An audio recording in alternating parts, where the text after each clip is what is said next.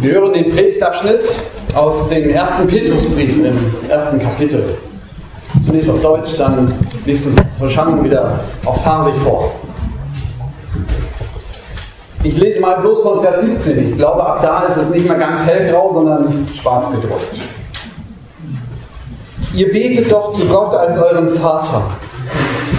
Er richtet jeden nach seinem Tun, ohne auf die Person zu sehen. Führt deshalb ein Leben in Ehrfurcht vor Gott, solange ihr noch hier in der Fremde seid. Ihr wisst ja, ihr seid von der nutzlosen Lebensweise freigekauft worden, die ihr von euren Vorfahren übernommen hattet, und zwar nicht durch vergängliche Dinge wie Silber oder Gold. Dies geschah vielmehr durch das kostbare Blut von Christus, dem fehlerfreien und makellosen Lamm. Schon vor Erschaffung der Welt war er dazu bestimmt, aber für euch ist er am Ende der Zeit erschienen. Denn ihr glaubt jetzt durch ihn an Gott, der hat ihn von den Toten auferweckt und ihm Herrlichkeit verliehen. Deshalb konnt ihr nun euren Glauben und eure Hoffnung auf Gott richten. Jesus, bitte schenk uns jetzt offene Herzen und Ohren, die hinhören können, was du uns zu sagen hast. Amen. Von Vers 17 an, was ich vorgelesen habe, ist im Original ein Satz. Nicht mehr und nicht weniger ein Satz. Petrus versucht mit diesem Satz seine Gemeinde oder Gemeinden dazu zu bringen, mit ihrem Leben dem zu entsprechen, was sie glauben. Nur ein Satz. So, wenn wir jetzt alle den Zettel weglegen würden und ich würde darum bitten, dass Sie mal zusammentragen, was in Erinnerung geblieben ist, ist das immer gar nicht so leicht. Ja? Was ist von diesem langen Satz, der bei uns im Deutschen in mehrere Sätze aufgeteilt ist, was ist eigentlich hängen geblieben? Ich will so ein paar Hilfen dazu geben. Vielleicht, dass, wenn man zu Hause ist und denkt, ah, darum geht es heute, dass man noch ein paar Sachen erinnern kann. Das Grundlegende und Erste ist Vater. Ihr betet doch zu Gott als euren Vater. Damit steigt Petrus hier ein oder da vertieft Petrus. Klammer auf, für alle, die äh, der Meinung sind, der Petrusbrief ist nicht von Petrus, ähm, darüber will ich jetzt nicht diskutieren. Ich tue jetzt einfach so, als wenn er von Petrus ist. So, Klammer zu. Ja? Das macht es einfacher. Ähm, also der alte Petrus, der hatte Gott, eine Beziehung zu Gott begonnen, eine, ein Gebet zu Gott begonnen durch Jesus, dem er begegnet war. Dem er begegnet war damals in Kapernaum. Dort hatte er sein kleines Fischunternehmen, dort hatte er ein eigenes Haus, dort lebte er. Die Schwiegermutter war mit im Haus. Das war sein Reich. Und dann war Jesus dort aufgekreuzt und hatte mit ihm eine Freundschaft bekommen. Petrus. Dein Leben ist wichtig für mich, hat er ihm vermittelt und hatte ihn berufen. Hat ihm gesagt, komm, folg mir nach, gib das alles auf, um mit mir zu lernen. Und Petrus war mitgegangen. Mir ist das wichtig, dass die ganze Geschichte so begonnen hat. Und zwar dadurch, dass Jesus ihn angesprochen hat und etwas mit ihm vorhatte. Dass Jesus ihm etwas zugetraut hat. Dass Jesus mit ihm in die Schule gegangen ist, dass er gelernt hat. Und irgendwann hat Jesus gesagt, so, Petrus und die anderen elf, ihr habt genug gelernt, immer zwei von euch und jetzt geht los. Wendet das mal an. Und ich stelle mir vor, wie Petrus damals noch ein junger Mann losgegangen ist und gedacht hat, puh, jetzt sollen wir über das Reich Gottes reden. Und ich soll heilen. Oh, okay. Ich weiß noch nicht, ob ich das glaube, aber ich bete jetzt mal. Ich bete für die für Heilung. Und dann haben die das erlebt. Verrückt. Petrus geht los und Jesus traut ihm etwas zu und sagt ihm, du darfst. Petrus redet über Gott und er erlebt, dass Leute ihm zuhören und das Menschenleben verändert wird. Jesus nimmt Petrus, wie er ist, als Fischer an. Er traut ihm etwas zu. Und irgendwann kommt dieser Petrus, ist der Erste, der es ausspricht und sagt, Jesus, wenn du mich fragst, wer du bist, du bist mehr als nur einer von uns. Du bist der Christus, der Sohn des allmächtigen Gottes. Das ist Petrus. Und seine Lebensgeschichte fängt damit an, dass er dem begegnet, von dem er am Ende glaubt, du bist der Sohn des lebendigen Gottes. Gott selbst kommt uns in Jesus entgegen. Und er zeigt mir das in einer unglaublichen Wertschätzung. Und von diesem Jesus hat Petrus und alle Christen mit ihm gelernt, Gott Vater zu nennen. Er ist ein Vater. Du bist sein Kind und er ruft dich und er sucht dich. Und wenn du denkst, du bist nichts wert, dann sag doch, du bist mein Kind. Aber ich müsste so sein wie XY. Nein, es ist gut, du bist mein Kind. Vater im Hebräischen aber. Das klingt wie Papa. Das ist das Erste. Und eigentlich möchte ich sagen, äh, wer das noch nicht verinnerlicht hat, der sollte an dieser Stelle aufhören zuzuhören. Ja, einfach, da kommen noch Punkte, aber hören Sie einfach weg. Das ist das Wichtigste an dieser Stelle. Und jetzt schreibt Petrus weiter, für die anderen, die zuhören möchten. Ja? Ihr betet doch zu Gott als euren Vater. Er richtet jeden nach seinem Tun, ohne auf die Person zu gehen. Führt deshalb ein Leben in Ehrfurcht vor Gott, solange ihr hier noch in der Fremde seid. Der Vater, zu dem ihr betet, sagt Petrus, das ist der, der jeden Menschen richtet, ohne auf das Ansehen der Person zu achten. Egal, ob Herr Professor oder Herr gerade so achte Klasse geschafft. Völlig egal. Egal, ob Flüchtling oder seit fünf Generationen in Greifswald geboren. Egal. Ohne Ansehen der Person. Gott richtet einen jeden Menschen nach seinem Tun. Gott richtet.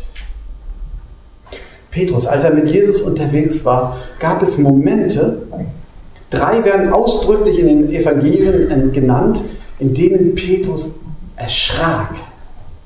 Also richtig erschrecken. Kurze Geschichte nebenbei.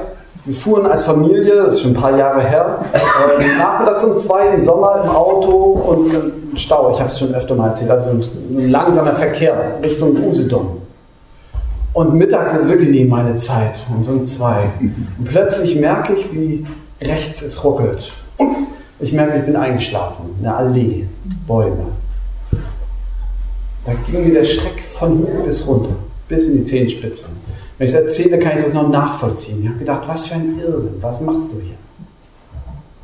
Solchen Schreck erlebte Petrus mehrfach. Das erste Mal, als er Jesus schon kannte. Aber dann kam dieser Tag, wo, er, wo Jesus sagte, geh doch mal raus und fang Fische. Mein Fachgebiet. Jesus sagte Petrus, nein, dachte er. Und Sie kennen vielleicht diese Geschichte, er geht nachher raus und macht einfach, was Jesus sagt. Und er schreckt zutiefst, als das Netz voll mit Fischen ist. Wie kann das sein? Wer ist dieser Mann? Ein zweites Mal wird es ausdrücklich genannt bei dieser merkwürdigen Geschichte, wo, wo nach der Speisung der 5000 äh, Petrus mit den anderen aufs Wasser geschickt wird und sie müssen dann nachts noch zurück ohne Jesus und sie sind da und wissen nicht so richtig weiter. Und dann kommt Jesus auf dem Wasser. Warum? Was soll das alles? Und am Ende, als Petrus versinkt und doch gerettet wird, da heißt es, und sie erschraken und fragten sich, wer ist dieser? Ein drittes Mal wird das erzählt, als Petrus mit den anderen beiden, Jakobus und Johannes, also den Leitern sozusagen dieses Zwölferkreises, die sozusagen der, der Vorstand, ja, der Vorstand der Apostel, die gingen mit Jesus auf den Berg und plötzlich verändert sich was mit Jesus. Was ist das denn? Und da heißt es, und sie erschraken zutiefst. Matthäus 17.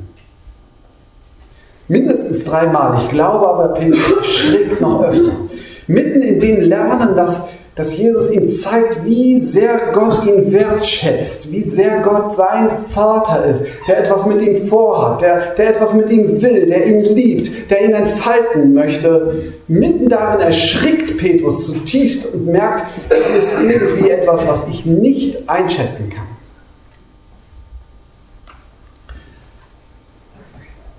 Ich wünsche das jedem, auch mir, dass wir ab und zu wieder mal erschrecken vor Gott Nicht, weil wir irgendwie schreckliche Geschichten uns erzählen über Gott, sondern weil wir Gott erleben und merken, hier ist mehr, als wir eigentlich hier fassen können.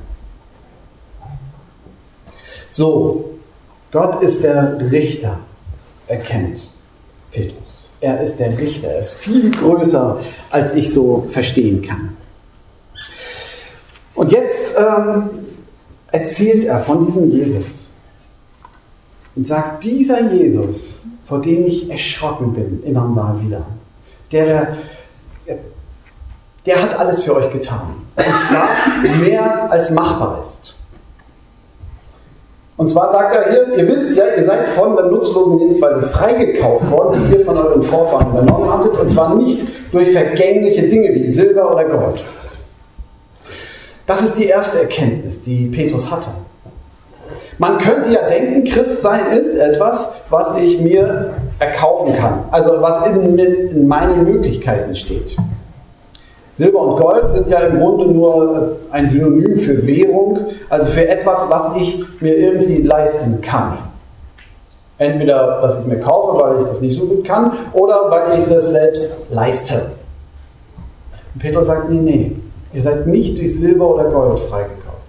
Man könnte das denken, dass Christsein sowas ist. Ja? Man kommt rein und erlebt, boah, was für eine Gemeinschaft, toll. So eine Gemeinschaft, das machen wir auch. Das funktioniert auch erst. Aber darin gründet Christsein nicht. Man kann auch sagen, ja, es, dieser, dieser Lebensstil, der macht gesund. Das stimmt. Ja? Dankbar sein macht gesund. Lebt man besser. Empfehlt mir jedem. Aber äh, das ist nicht die tiefste Wurzel, das Fundament des Christseins. Man könnte meinen, man kann das alles machen. Wir leben alle ein bisschen besser wir machen die Welt ein Stückchen besser, Tag für Tag. Und am Ende ist es besser. Das kriegen wir hin. Das hat Petrus vielleicht auch gedacht. Aber dann, dann ist er irgendwann erschrocken und hat gesagt, geh weg von mir, denn ich bin ein sündiger Mensch. Das ist nicht das Fundament des Christseins. Wir sind nicht durch Silber oder Gold, nicht durch machbare Dinge erlöst, freigekauft. Was uns als Gemeinde äh, auf, ähm, als Gemeinde ausmacht, ist nichts, was wir selber leisten können. Denn, und so schreibt er weiter, denn dieses Fundament ist gelegt oder dieses Freikauf ist geschehen durch das kostbare Blut von Christus, dem fehlerfreien und makellosen Lamm. Petrus, auch wenn er zwischendurch immer erschrocken ist, an einem Punkt ist er zutiefst getroffen. Und zwar war das der Punkt, als Jesus, sein lieber Jesus, sein teurer Jesus, sein Freund, der ihm gezeigt hat, wie wertvoll er ist, als er verraten wurde, und zwar aus dem engsten Kreis. Als der ans Kreuz ging und dort verblutet ist, ohne dass irgendetwas dagegen unternommen werden konnte. Als Jesus unschuldig dort starb, das meint es hier, das Kostbare, also das mir so liebe Blut von Christus, dem fehlerfreien, makellosen Lamm. Er hatte nichts falsch gemacht. Und Petrus war daran nicht unschuldig. Und als er das mitkriegt, glaube ich, ist in Petrus zutiefst etwas zerbrochen. Heilsam zerbrochen. Mein Glaube basiert nicht auf der guten Gemeinschaft, auf dem besseren Lebensstil, auf dem wir packen das. Mein Glaube basiert darin, dass Christus gestorben ist. Und jetzt müssen wir weiterlesen. Denn danach schreibt er schon, vor Erschaffung der Welt war er dazu bestimmt. Die Erkenntnis kam im Nachhinein. Das, was da passiert ist, ist kein unglücklicher Unfall gewesen, der doch lieber hätte verhindert werden können. Sondern Petrus erkennt mit den ersten Christen, das ist Plan gewesen. Es hatte so sein sollen. Gottes Idee war, dass er selber stirbt. Schon vor der Erschaffung der Welt war er dazu bestimmt. Jesus ist gestorben für uns, zwar nicht aus Zufall, sondern es war grundlegend. Das sollte so sein. Man kann sich ja fragen, warum? Muss das alles sein? Und ich kenne viele Menschen, die sagen, nein, ich will das nicht, dass jemand für, für mich stirbt. Das muss auch nicht sein. So schlecht bin ich nicht. Und ich vermute, wenn wir so ähm, hier fragen könnten, ohne dass wir denken, gleich, das ist vielleicht nicht richtig, würden manche das auch so sagen. Eigentlich bin ich ganz in Ordnung. Da muss keiner für sterben. Ich glaube, Petrus hat das auch gedacht. Ich bin eigentlich in Ordnung. Aber dann sieht er, dass sein Jesus trotzdem stirbt. Und er liest in der Bibel und erkennt, das sollte so sein. Wie kann das sein? In dem Moment versteht er, dass Gott Richter ist und dass es wohl keinen anderen Weg gegeben hat, als dass Jesus stirbt. Moment mal. Es hat keinen anderen Weg gegeben, mich frei zu machen, als dass Jesus stirbt. Also doch kann man nicht sein. Ich habe gelesen, es gibt in der Erdumlaufbahn in, besonders viele in 800, 900 Kilometern Höhe über uns. Äh, fliegen im Moment 15 Millionen Schrottteile. 15 Millionen. Die meisten sind winzige Partikel. Ich meine, mich zu erinnern, dass es 18.000 Partikel sind, die zwischen einem und 10 cm groß sind. Ungefähr, ich weiß nicht mehr genau, 450.000, die zwischen einem Zentimeter und äh, einem Millimeter groß sind. Die fliegen um die Erde. Kann man sagen, jo, vielleicht verglühen sie, ist nicht so schlimm. Ne? Das äh, spannend wird die ganze Frage nun aber, weil diese Teile natürlich nicht einfach so langsam wie der Mond unsere Erde umkreisen, sondern die fliegen mit einer ähm, guten Geschwindigkeit, nämlich im Durchschnitt mit 25.000 Stundenkilometern. 25.000 Stundenkilometer, 450.000 Partikel. Im August 2016 ist einer dieser Partikel 5 mm groß, gegen ein Sonnenschild einer ähm, ESA, heißt die so, Europäische Raumfahrtgesellschaft, ja, ne? ESA-Sonde, äh, einen Satelliten geflogen, 5 mm groß, und hat eine 40 cm breite Delle in, das, in diesen Segel gehauen. Die NASA berichtet äh, aus dem Juni 2014, dass ein Partikel ein, ein Loch von 13 cm in einen Satelliten geschlagen hat. Man sagt, dass eine Größe von 10 cm reicht, davon bis zu 18.000 in, dieser Umlaufbahn. 10 cm reicht, wenn es einen Satelliten trifft, zersplittert er in tausende Stücke. Die fliegen um die Erde. Man kann sagen, das ist nicht wichtig, aber wer in den Weltraum will, der weiß, das könnte gefährlich werden. Man geht davon aus, wenn wir nichts dagegen tun, dass in 100 Jahren Raumfahrt unmöglich ist. Warum erzähle ich das? Ein kleiner Dreckklumpen von einem halben Millimeter, äh, halben Zentimeter. Das ist nicht viel bei uns. Aber woher wissen wir, was das, was wir sagen, was wir tun, was wir denken, was das wirklich anrichtet? Woher wissen wir, dass es nicht eben doch so war, dass der einzige Weg, mit unserer Schuld umzugehen, der war, dass Jesus für uns starb. Nun kann man sagen, ja, ich will nicht in den Himmel, also brauche ich auch sowas nicht.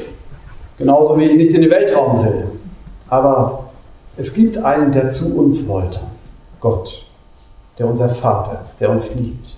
Der scheut keinen Weg. Und auf seinem Weg zu uns, auf unsere Welt, wurde er getroffen, nicht nur von einem, von all unserer Schuld. Es ist Bekenntnis der ganzen Christenheit von Anfang an, dass er um unserer Sünde willen gestorben ist. Es hat ihn getroffen. Er stellt sich dazwischen, dass nichts mehr davon uns treffen muss. Petrus erschrickt zutiefst und ich mit ihm, dass mein Leben tödliche Folgen hat.